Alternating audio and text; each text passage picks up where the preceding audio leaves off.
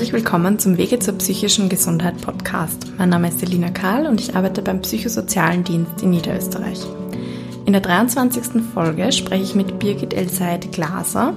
Sie ist eine erfahrene Ergotherapeutin im Bereich der Psychiatrie. Was Ergotherapie konkret ist, warum das Bild der Basteltherapeutin falsch ist und wie Menschen mit psychiatrischen Erkrankungen von Ergotherapie profitieren können, erzählt sie uns in dieser Folge. Viel Spaß beim Zuhören.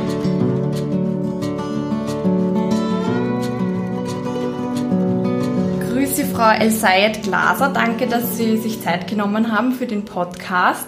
Sie wurden Hallo. mir empfohlen von einer Kollegin von mir, die gesagt hat, ich muss unbedingt mit Ihnen über Ergotherapie in der Psychiatrie sprechen. Könnten Sie, könnten Sie sich selber mal kurz vorstellen, bitte? Ja, mein Name ist Birgit Elsayed Glaser. Ich bin Ergotherapeutin seit 1992 und arbeite auch seither im psychiatrischen Bereich. Mhm. Aktuell bin ich jetzt seit zehn Jahren die Leiterin der Ergotherapie am Standort Wien im Zentrum für seelische Gesundheit Leopoldau. Das ist eine ambulante psychiatrische Rehabilitation. Mhm. Und ich arbeite aber auch seit äh, ja, 14 Jahren ungefähr schon in ambulanter Praxis. Äh, bin auch beim BSD als Fachbeauftragte für die Ergotherapeuten zuständig und äh, unterrichte an der FH Wien. Ah, okay, verstehe, okay. Können Sie mal für Leute, die noch nie von Ergotherapie gehört haben, erklären, was Ergotherapie überhaupt ist? Ja, das ist ja eine häufige Frage, die man bekommt. Also Ergotherapie, in der Ergotherapie geht es immer um die Handlungsfähigkeit von Menschen. Also Ergotherapie gehört zu den medizinischen, äh, zu den gehobenen medizinischen Diensten und äh, ist in allen Fachbereichen der Medizin eigentlich angewandt und unterscheidet sich auch überall so ein bisschen von der Anwendung. Aber die Grundlage ist, dass es in der Ergotherapie immer darum geht, die Handlungsfähigkeit von Menschen zu stärken. Das mhm. heißt, dass man ihnen versucht zu ermöglichen, äh, das äh, umzusetzen, was sie einfach tun wollen und mhm. dabei unterstützt. Und die Ergotherapie hat mehrere Grundpfeiler. Also das eine ist eben diese Handlungsorientiertheit. Äh, wir glauben, dass aktives Handeln wesentlich ist, um die Gesundung zu verbessern und auch um die Lebensqualität zu erhöhen. Mhm. Ähm, und das Zweite ist, dass man, dass die Ergotherapie ressourcenorientiert arbeitet. Das ist ein sehr wichtiger Grundpfeiler, weil die Medizin ja generell eher defizitorientiert ist. Also beispielsweise geht man ja zum Arzt, wenn man Kopfweh hat und möchte, dass das Kopfweh verschwindet. Mhm. Ähm, und das tun wir natürlich in der Ergotherapie auch. Also wenn jetzt jemand kommt und sagt, ich kann mich nicht gut konzentrieren, dann werden wir versuchen, Maßnahmen zu setzen, um die Konzentration zu verbessern. Wir werden aber parallel dazu mindestens ebenso stark danach suchen, was der denn an Fähigkeiten mitbringt, an äh, Ressourcen, die einfach durch Erkrankung oder durch eine Krise gerade überdeckt sind. Also das Ressourcenorientierte ist ein sehr wichtiger Zugang für uns. Mhm. Der dritte äh, Grundpfeiler ist das Klientenzentrierte. Das heißt, wir arbeiten, wir verstehen unsere Klienten als gleichwertige Partner äh, und nur mit ihnen gemeinsam kommen wir voran. Allein können wir gar nichts machen. Mhm. Und das wäre so eine grobe, kurze Erklärung von Ergotherapie. Mhm. Und in verschiedenen Fachbereichen schaut es dann halt auch immer etwas anders aus. Also wenn man jetzt zum Beispiel in der Orthopädie beschäftigt sich die Ergotherapie sehr stark äh, mit Schienen, mit Bewegungsübungen, mit Handbädern und so weiter. In der Pädiatrie ist sehr stark die sensorische Integration im Vordergrund. Ähm, in der Neurologie geht es sehr stark um ADLs, also um die Aktivitäten des täglichen Lebens. Da geht es wirklich um Alltagsabläufe, um Einhandtraining und so weiter. Und in der Psychiatrie äh, geht es um Lebensqualität, geht es darum, den Alltag wieder zu schupfen, zu strukturieren können, aber auch eben sich wieder positiv handelnd zu erleben. Mhm. Okay, also es geht irgendwie viel um Selbstbestimmung, höre ich da jetzt irgendwie raus. Es geht sehr stark um Selbstbestimmung, mhm. es geht sehr stark darum, dass ich sage, ich kann das tun, was ich tun möchte. Mhm, schön. Und Beispielsweise wäre jetzt, äh, also Ergotherapie kann ja unterschiedlich arbeiten, mit unterschiedlichen Medien arbeiten und eines davon wäre jetzt äh, die Alltagsstruktur sich genauer anzuschauen und zu verbessern. Und zum Beispiel habe ich gestern ein Gespräch geführt mit einer Patientin über einen Morgenablauf, weil sie immer zu spät kommt, in unser Zentrum in dem Fall, Mhm. Und wir haben uns einfach genau angeschaut, was spielt sich denn da morgens genau ab, was macht denn da alles und haben festgestellt, wie meistens, wenn man sowas macht, eigentlich will sie viel zu viel tun in der Früh und deswegen schafft sie es nicht rechtzeitig wegzukommen. Okay, okay. Dann haben wir dafür Lösungen gesucht, das anders zu strukturieren, äh, die Dinge wann anders zu machen. Also wir haben überlegt, wann sie kocht, wann sie was vorbereitet und so weiter, um ihr eben zu ermöglichen, dass sie in der Früh nicht mit diesem totalen Stress aufsteht und äh, nicht weiß, warum sie zu spät kommt. Mhm. Okay, das klingt ja wirklich sehr alltagsnah. Mhm. Das ist jetzt sehr alltagsnah. Also wie alle anderen Therapien haben wir jetzt sehr direkte, alltagsnahe Geschichten. So wie das kann man natürlich jetzt nur in einer Einzeltherapie machen, weil da mhm. braucht einfach mit der Patientin Zeit, um das zu arbeiten. Und dann muss man auch da dazu sagen, äh, nur besprechen heißt noch nicht, dass es passiert. Ja. Aber es bringt es einmal ein bisschen in den Fokus. Und mhm. dann gibt es halt Gelegenheiten, wo man mehr mit Gruppen arbeitet, da verwendet man dann auch andere Medien, verwenden zum, also zum Großteil eigentlich auch kreative Medien, mit denen man arbeitet. Das schaut dann ein bisschen anders aus. Mhm. Das, das war eh meine nächste Frage eigentlich, wie psychisch kranke Personen von Ergotherapie profitieren können. Haben Sie jetzt eigentlich eh schon ein bisschen gesagt, eben so Tagesstruktur und Konzentration haben Sie vorher schon angesprochen. Gibt's ja, das kommt eben so immer ein bisschen, also ich glaube, man kann auf sehr unterschiedliche Art profitieren. Ja. Man muss ein bisschen auch schauen, wo wird was wie angeboten. Wenn ich jetzt zum Beispiel in einem Akutbereich äh, in der Psychiatrie bin, äh, dann geht es eigentlich sehr stark darum, wieder einmal äh, Boden unter den Füßen zu kriegen. Das heißt, mhm. nicht nur auf der Station zu sitzen oder im Bett zu liegen und zu warten, bis die Medikamente wirken, passiert zum Glück bei uns eh nicht mehr so, aber sondern wieder was Aktives zu tun. Und die Ergotherapie ist immer Aktivtherapie. Das heißt, wir tun oder die Patienten tun immer etwas bei uns mhm. und haben dann die Möglichkeit, einmal genauer hinzuschauen, was sie dabei erleben. Mhm. Und jetzt, wenn ich in meinem Akutbereich bin, dann wäre eben das, ich möchte einfach wieder einmal das Gefühl haben, ich schaffe wieder einmal was. Und das kann dann sein, dass es ein kleines Seitentuch ist, das möglichst schnell einmal passiert, damit man einfach einmal wieder erlebt, ich kann noch was. Also mhm. geht es um die Ressourcen letztlich. Ne? Mhm. Also was man dann so feststellen kann, ist, wenn jemand sagt, ich kann ja überhaupt nicht malen, äh, das kann ja nicht jeder oder es liegt ja nicht jeder, es hat auch nicht jeder probiert, und dann äh, fängt er aber an und dann kann sein, dass man entdeckt, aha, irgendwie hat er aber ein gutes Gefühl für Farben oder hat viel Ausdauer oder hat eine gute Feinmotorik äh, mhm. äh, oder hat gute Ideen. Also wir suchen dann während dem Tun schon immer nach dem, was gut klappt und nicht nach dem, was schlecht klappt. Mhm.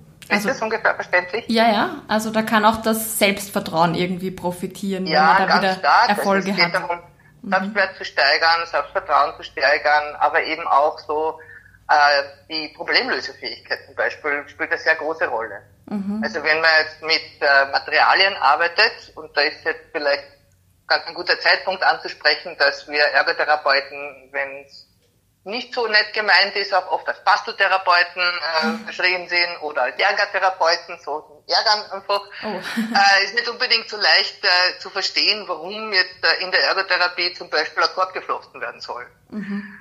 Ja, und es geht aber darum, dass es nicht darum geht, dass jemand jetzt Korbflechter werden soll, sondern das Korbflechten ist einfach eine sehr, sehr gute Technik, ähm, wo man zum, ein Material einfach mal kennenlernen muss und dann bezwingen muss, was lernen muss, wie geht's denn und wo brauche ich denn Unterstützung, wie hole ich mir denn Unterstützung und am Ende ist, egal ob fehlerhaft oder nicht, ein Korb da, den man benutzen kann, den man anschauen kann, den man angreifen kann. Und dieses Angreifen macht viel aus.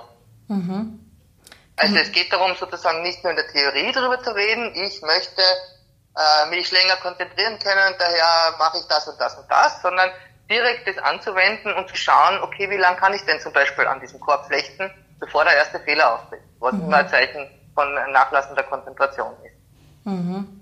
Und nebenbei und insofern man gleich ist, äh, ist der Unterschied zwischen Basteln äh, und Ergotherapie eigentlich ein ganz einfacher für mich. Also Basteln ist ein schöner Zeitvertreib, ist wunderbar, spricht überhaupt nichts dagegen. Mhm. Äh, nur ist es keine Therapie. Mhm. Therapie bedeutet immer, dass man sich auseinandersetzt, dass man sich mit was beschäftigt und mit sich selber äh, eben auseinandersetzt vor allem.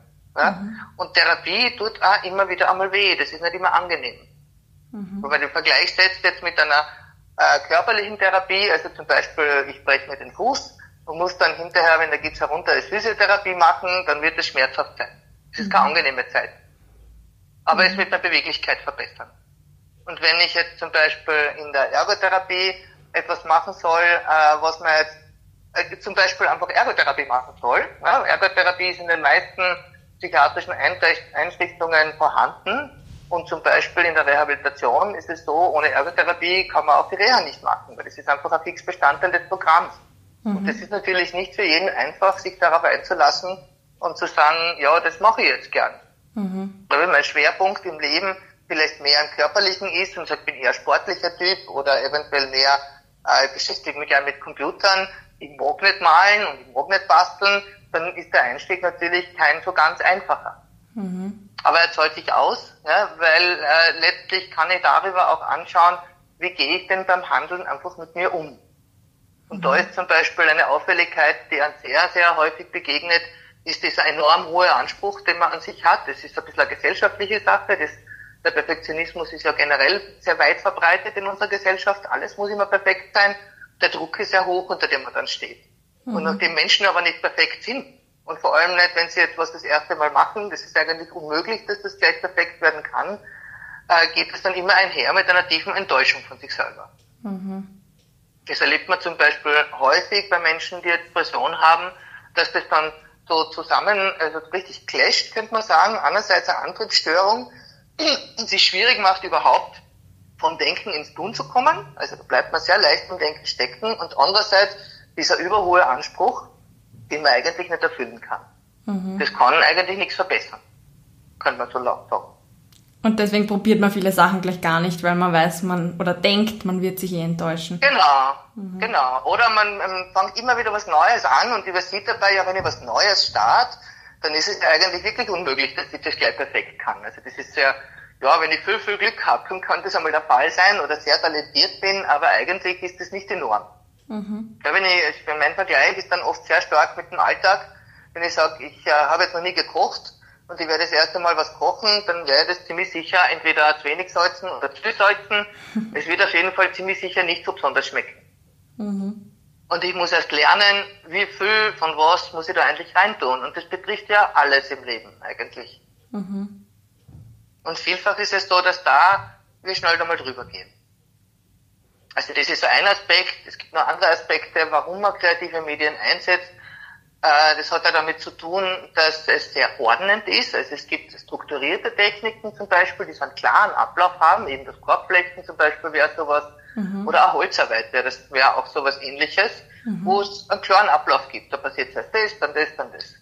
Äh, und wenn das einmal im Laufen ist, ja, dann kann das sehr, ähm, wie soll ich sagen, beruhigender und sehr meditativer Prozess sein. Also viele Menschen, die Korbflechten, und die jetzt einmal über den Anfang drüber sind, die sagen, das ist beruhigend, das ist ordnend.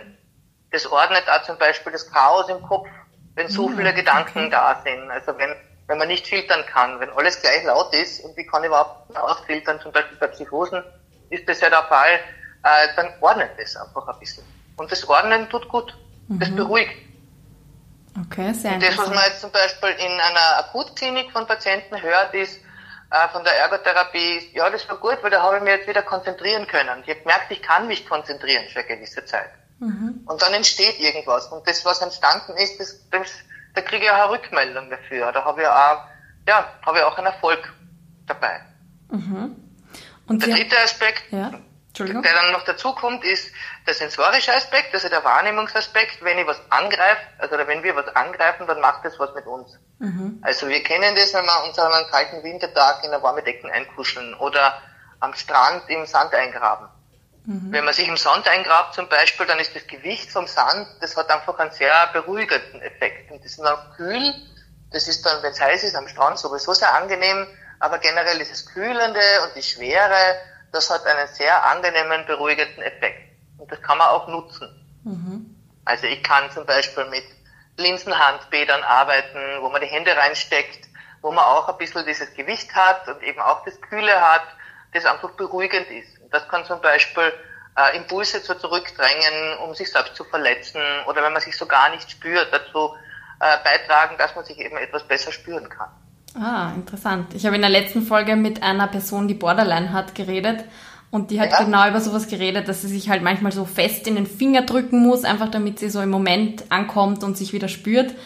Also da kann Ergotherapie auch so ein bisschen Skills vermitteln sozusagen. Genau, ne? also mhm. also Ergotherapie ist vor allem dazu da, wo die Skills angewandt werden können. Ne? Das mhm. ist nicht so leicht zu verstehen, wenn man, also wie gesagt, jede Therapie hat, diesen, hat diese Übertragungsleistung in den Alltag. Mhm. Und angenommen, man sitzt in einem Skills-Training, dann lernt man ja einmal das Prinzip eines Skills-Training und was es alles für Möglichkeiten gibt. Mhm. Anwenden muss man es außerhalb des Skills-Training und das ist auch die größte Schwierigkeit. Ja. Und die Ergotherapie, vor allem wenn es jetzt, wie zum Beispiel bei uns im, im Zentrum, ist es ja so, dass wir sehr stark verhaltenstherapeutisch orientiert sind. Das heißt, es gibt das Skills-Training oder ein soziales Kompetenztraining. Und wenn die Patienten dann in der Ergotherapie sind, äh, dann wendet man das, dann geht es ums Anwenden. Also dann geht es einfach darum, wenn dann ein Spannungszustand auftritt, dass wir nachfragen als Ergotherapeuten, okay, was kennen Sie denn da an Skills? Was könnten Sie denn jetzt probieren? Und das äh, fördern, dass das angewandt wird. Oder eben, wir bieten was Leichtes an. Also es kann jetzt sein, dass jemand, der einfach gerade wütend ist, äh, weil er sich gerade geärgert hat, einmal ein, ein Spannungsbild malt, dass er einfach sich das rauslässt beim Malen. Ja? Mhm. Oder sich beruhigt, indem er einfach mit Pastellkreiden und den Fingern wischt. Oder vielleicht am Mandala malt, was auch immer äh, für den Patienten oder die Patientin dann auch beruhigend ist. Muss man ein bisschen ausprobieren. Mhm. Oder es kann sein, dass wir äh, einfach eine die Tonwurfwand benutzen, wo man Tonklumpen an die Wand wirft. Aha, in Form, meistens in Form einer Zielscheibe, dann macht es ein bisschen mehr Spaß. Aber es geht darum, die Spannung abzubauen, ohne sich oder jemanden anderen zu verletzen. Mhm. Das ist das Ziel dabei, das ist ja auch beim Skills-Training ein Teil davon und das anzuwenden, das ist etwas, was in der Ergotherapie sehr häufig passiert. Mhm. Und Sie haben jetzt schon öfters über das BBRZ geredet. Können Sie mal ja. ein bisschen erzählen, was das ist oder wie so eine Reha da abläuft? Also das BBRZ ist äh, eine medizinisch-psychiatrische Reha, äh, eine ambulante Rehabilitation. Äh, dauert jetzt, also das gibt verschiedene Angebote. Wir haben also die Phase 2, das ist eine Intensivreha, die dauert sechs Wochen. Äh, dann gibt's aber auch noch die Phase 3, die ist berufs- oder schulbegleitend und da haben wir zwei Formen. Die eine ist ein Jahr lang, die andere ist ein halbes Jahr lang, äh, wo es darum geht, dann den Wiedereinstieg in den Alltag einfach noch ein bisschen weiter zu begleiten und zu fördern auch, was man dazu braucht. Teilweise bei der Einjährigen ist es dann möglich, wenn man es berufsbegleitend macht. Ich lese einmal vielleicht kurz vor die Definition der psychiatrischen Rehabilitation. Darf ich das? Ja, das? ja sicher. Ja? Also das umfasst eben Menschen, um einen seelisch behinderten Menschen über die Akutbehandlung hinaus durch umfassende Maßnahmen auf medizinischem, schulischen, beruflichen und allgemein sozialen Gebiet und so weiter in die Lage zu versetzen, wieder auch äh, eine Lebensform und Lebensstellung, die ihm entspricht und seiner würdig ist zu leben. Mhm. Also man könnte jetzt sagen, wenn ich sage, über Akutbehandlung, das kann jetzt im Krankenhaus sein, vielleicht geht man mal auch ambulant mit einer, mit einer ambulanten psychiatrischen Betreuung. Da brauche ich eben wieder den Boden unter den Füßen. Der nächste Schritt wäre dann äh, möglich eigentlich eine Tagesklinik. Finde ich eigentlich sehr gut. Ja. Da eine Tagesklinik hast, ich bin nur mehr tagsüber in dieser Struktur, habe dort weiter Therapie und Angebote. Nachts und am Wochenende bin ich zu Hause. Das wäre so ein Schritt, wo man sich einmal ausprobieren kann. Äh, und Tageskliniken sind, gibt es mit unterschiedlichen Schwerpunkten kann man sagen, und äh, sind aber generell etwas gewährender als eine Reha. Weil die Reha wäre dann der nächste Schritt. Und die Reha ist eigentlich der Schritt, bevor ich jetzt wieder Einstieg in eine berufliche Ausbildung oder auch in meinen Beruf zurückgehe. Das heißt, die Reha muss naturgemäß, naturgemäß schon mehr Herausforderungen darstellen als eine Tagesklinik oder als stationäre Behandlung. Mhm. Und insofern sind bei uns auch äh, die Regeln relativ eng. Das heißt, man hat in dieser halb sechs Wochen eine bestimmte Anzahl an Fehltagen, die man haben darf. Ähm, und wenn diese Anzahl an Fehltagen überschritten wird, dann muss die Rehabilitation abgebrochen werden. Okay. Und das erfordert dann sehr wohl schon eine bestimmte Mitarbeit eigentlich, kann man sagen, eine aktive Mitarbeit der Patienten, äh, die sich da beteiligen und man behandelt in vielen Sachen, handeln sie so, als wären sie an einer Arbeitsstelle. Also man krank ist, ruft man an, meldet sich ab und man schaut, dass man pünktlich kommt und diese Sachen. Mhm. Also das ist also ein bisschen doch noch ein Schritt mehr als eine tagesklinische Betreuung, könnte man sagen. Okay. So ein Bindeglied zur beruflichen Rehabilitation oder eben zum Einstieg im Beruf. Mhm. Und da, glaube ich, kann man einfach im Internet so einen Antrag runterladen, das schickt man dann, also füllt man mit dem Arzt, glaube ich, aus und kann einfach hinschicken, oder? Genau, ja, also mhm. letztlich ist es so, es gibt diese Homepage www.bwrzmed.at äh, und da findet man auch Infos darüber, wie genau man diesen Antrag zu stellen hat und wo man den kriegt und geht dann zum Arzt, geht auch über Facharzt oder über, über den Hausarzt und stellt diesen Antrag. Und wenn äh, der Versicherungsträger das bewilligt hat, also dann äh, wird man eingeladen zu einer Infogruppe oder es gibt dann einen Telefonanruf momentan, äh, wo wir dann feststellen, okay, wo würde das passen, wann würde das passen und würde überhaupt passen und dann wird man eingeladen. Ja. Und dann kann man in sechs Wochen diese Rehabilitation machen. Und das gibt's in Wien und in Linz, soweit ich weiß, oder gibt's das noch irgendwo? Also es gibt schon relativ lang medizinisch-psychiatrische Rehabilitation im stationären Bereich. Äh, da gibt's einige Einrichtungen. Unsere Einrichtung gibt's jetzt seit 2010 und wir sind die erste ambulante Reha gewesen. Und mittlerweile gibt's, glaube ich, drei, drei oder vier ambulante Rehabilitationen in Österreich. Okay. Also das Ambulante ist da das Wesentliche, muss ja. man sagen, weil ambulant bedeutet, äh, dass erstens einmal jeder Patient sich morgens immer entscheiden muss, komme ich oder komme ich nicht und abends auch in seinen Alltag zurückgeht. Das mhm. macht das Ganze natürlich schon anstrengender, aber es macht es auch haltbarer, weil äh, der Alltag sozusagen nicht stehen bleibt und der Haushalt liegen bleibt sechs Wochen lang und dann kommt man heim und muss alles nacharbeiten, mhm. sondern das läuft parallel mit. Und das macht auch besprechbar, ebenso wie das am Morgen abläuft, den ich da als Beispiel gehabt habe vorher. Ja. Das macht dann Sinn, wenn ich weiß, okay, am nächsten Tag hat sie das Problem wieder. Da muss ich jetzt, also da kann sie jetzt jeden Tag daran arbeiten und daran probieren und sie kann es aber auch nachbesprechen. Mhm. Und, und generell kann man sagen, ist unser Angebot eben, wie gesagt, verhaltenstherapeutisch orientiert. Wir haben äh, Bezugstherapeuten, also Psychotherapeuten, nicht alle sind Verhaltenstherapeuten, aber viele und der Patient hat also Einzeltherapie einmal in der Woche und Gruppentherapie zweimal in der Woche. Äh, dann gibt es äh, eben verschiedene störungsübergreifenden Gruppen wie Skillsgruppen, soziales Kompetenztraining, Achtsamkeitstraining, ähm, Physiotherapie, Ergotherapie, Psychologie, Biofeedback. Also wir haben ein relativ breites Angebot. Wir haben auch Musiktherapie und Kunsttherapie mhm. äh, im Angebot. Ja. Und das Programm ist eigentlich ein äh, wird am Anfang einfach zusammengestellt und das, äh, ja, eigentlich Patienten melden das sehr positiv zurück. Mhm. Und wenn man jetzt das Gefühl hat, das ist einem eben noch zu anstrengend oder hochschwellig oder man wohnt eben nicht in der Nähe von so einem ambulanten Reha-Zentrum, dass man das, ähm, dass man da jeden Tag hin und her fahren könnte. Ähm, ja. Es gibt ja, glaube ich, auch die Möglichkeit, dass man Ergos hat, die Hausbesuche anbieten, oder? Genau, das gibt's jetzt, es ist jetzt nicht sehr verbreitet, aber zumindest in Wien, Niederösterreich, Burgenland gibt's auf jeden Fall, also ich bin jetzt nicht für ganz Österreich informiert, gibt es die Möglichkeit, ambulante Ergotherapie in Anspruch zu nehmen. Also was es sowieso gibt, sind Wahltherapeuten, ähm, mhm. wo man einen Teil bezahlt und einen Teil refundiert bekommt. Es gibt aber auch, das ist das zum Beispiel, was ich habe, den Verein VLV Wien, äh, wo es ambulante Ergotherapie voll auf Kasse gibt. Aha, okay. Da gibt's jetzt nicht tausend Plätze, also man muss vielleicht ein bisschen suchen und ein bisschen warten, aber es gibt diese Homepage www.vev-wien.at, wo man alle Ergotherapeuten findet, die äh, ambulante Ergotherapie eben auf Kasse anbieten.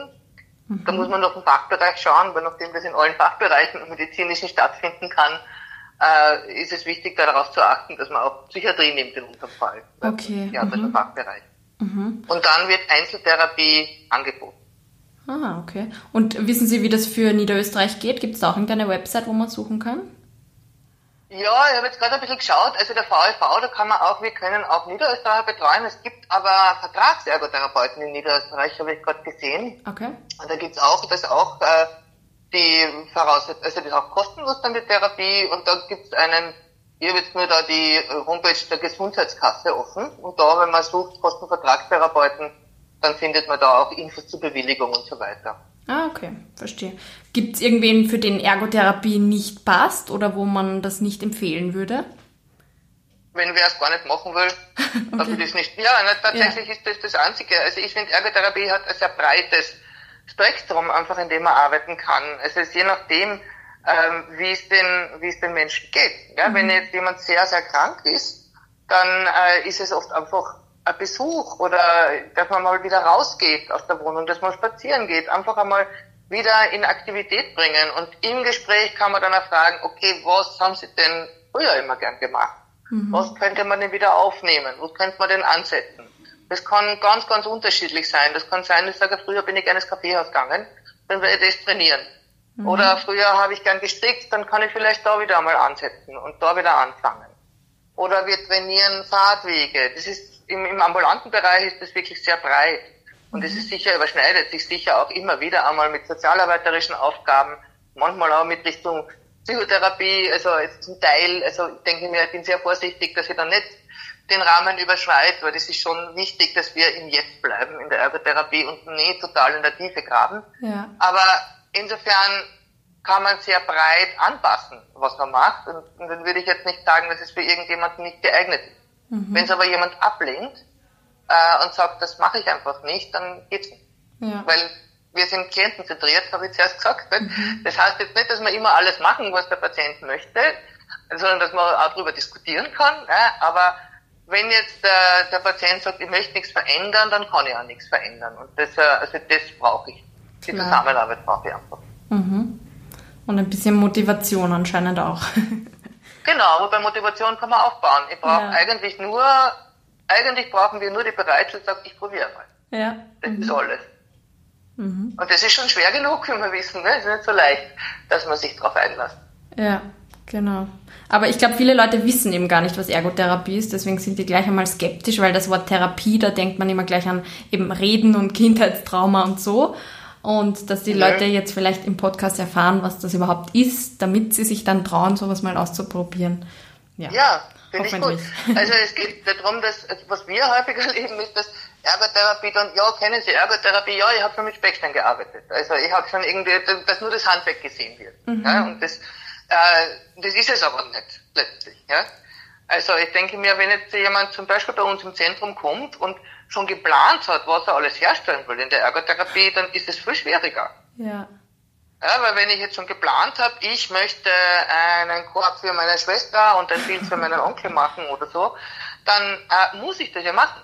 Mhm. Und ich würde aber, wir als Ergotherapeuten würden eher darauf schauen, was möchten Sie denn machen? Mhm. Was, welche Farben möchten Sie denn verwenden zum Beispiel bei einem Bild? Und nicht die, die der Onkel mag, sondern die, die Sie mögen. Mhm. Ja, und der Korb, wenn ich den schon versprochen habe, dann muss er perfekt sein. Sind wir wieder beim Perfektionismus. Wenn ich das aber nicht versprochen habe, sondern ich sage, ich probiere einfach einmal, dann darf der Korb auch Fehler haben beim ersten Mal. Vielleicht landet er auch im Mistkübel, weil das erste schief gegangen ist. Das darf ich mir dann erlauben. Mhm. Weil es geht nicht darum, dass man mit möglichst vollen Werkstücken heimgeht. Das ist nicht das Ziel, sondern das Ziel ist, dass man vielleicht nach Hause geht und etwas mehr, was ich weiß, vielleicht ein bisschen besser Rücksicht nehmen kann auf sich oder eben auch vor allem wieder auf seine Ressourcen zurückgreifen kann und wieder dessen mehr bewusst ist, dass die da sind mhm. und dass das viel ist. Sehr schön. Sehr schönes Schlusswort auch. Aber gibt es ja. noch irgendwas, was wir ganz dringend sagen müssen über Ergotherapie? Oder Nein, ich glaube, ich habe jetzt so ziemlich hab alles gesagt, was ich sagen möchte. Außer Sie haben noch eine Frage. Perfekt. Nein, ich habe alles gefragt. Ich habe mir auch gedacht, gerade während Sie gesprochen haben, dass das ein sehr aktuelles Thema ist, gerade auch in der Corona-Zeit, wo die übliche Tagesstruktur irgendwie vielleicht nicht so ist, wie, genau, man genau, sie kennt. Das stimmt. Mhm. Ja, was auch wichtig ist. Und das ist ja interessant, dass äh, dass in der Corona-Zeit ja doch einige Menschen ihre Kreativität ein bisschen entdeckt haben, vor allem im Bereich des Kochens. Mhm. Ich kenne sehr viele Leute, die wieder zu kochen angefangen haben, mhm. weil einfach Zeit da war während der Kurzarbeit und die das vielleicht ein bisschen weiter mitziehen werden. Stimmt. Ja, sehr schön. Ja, dann vielen Dank für das ja, gute gerne. Gespräch. Ich glaube, dass Sie haben das wirklich so erklärt, dass das jeder ein bisschen sich vorstellen kann, was Ergotherapie ist. Ja, super, das freut mich.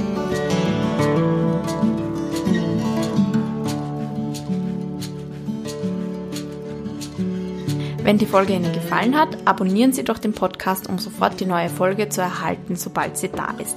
Gerne können Sie den Podcast auch auf Ihrer Podcast-App bewerten, damit auch andere ihn eher vorgeschlagen bekommen. Natürlich können Sie den Podcast interessierten Leuten auch direkt empfehlen. Wenn Sie persönlich Anregungen, Kritik oder Nachfragen an uns richten wollen, schreiben Sie bitte ein E-Mail an s.karl.psz.co.at. Genauere Informationen finden Sie auch auf unserer Webseite psz.co.at und in der Podcast-Beschreibung. thank you